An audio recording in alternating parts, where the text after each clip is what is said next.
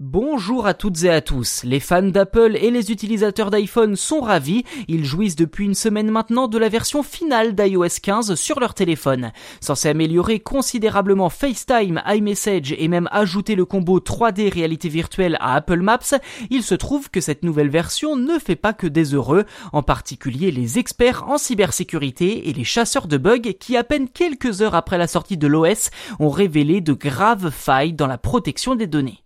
En effet, le jour même de la sortie d'iOS 15, le chercheur en cybersécurité José Rodriguez a publié une faille présente dans le nouveau système d'exploitation, à savoir accéder au contenu de l'application Note directement depuis l'écran de verrouillage. En fait, la faille utilise l'assistant Siri pour activer le logiciel de lecture d'écran VoiceOver. S'ensuit quelques manipulations dans le chronomètre et José Rodriguez accède au contenu des notes enregistrées sur l'iPhone. Alors si c'était que ça, on pourrait relativiser un peu et se dire que ce n'est pas si grave mais le chercheur montre même comment copier le texte et le transférer à un autre smartphone. Pour ce faire, il lui suffit de refuser un appel entrant, ce qui lui permet alors d'envoyer un message et donc de coller le contenu des notes, le tout sans jamais déverrouiller le smartphone. Vous en voulez encore? Eh bien, José Rodriguez vous a entendu et va même encore plus loin puisqu'il va jusqu'à démontrer une technique pour connaître le numéro de téléphone de l'appareil.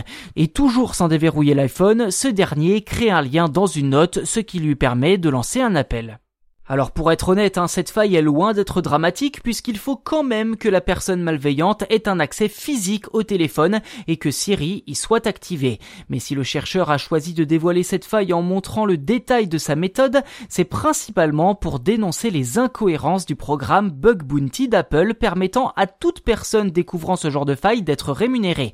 Le spécialiste affirme avoir déjà reçu 25 000 dollars pour ce genre de faille contre 5 000 dollars seulement pour une faille plus grave d'autant que le GAFAM peut mettre plusieurs mois avant de donner suite à un signalement.